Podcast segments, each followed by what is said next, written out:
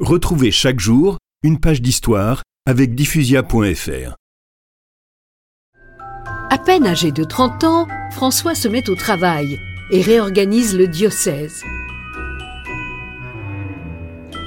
François développe l'instruction pour les pauvres.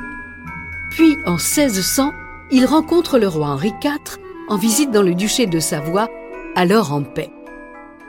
Le roi de France lui confie Monsieur de Salles, je suis ébloui par tout ce que vous avez accompli ici. Et j'aurais peut-être besoin de vos talents un jour. Et deux ans plus tard, en 1602, François se rend à Paris. Il impressionne beaucoup par ses prêches.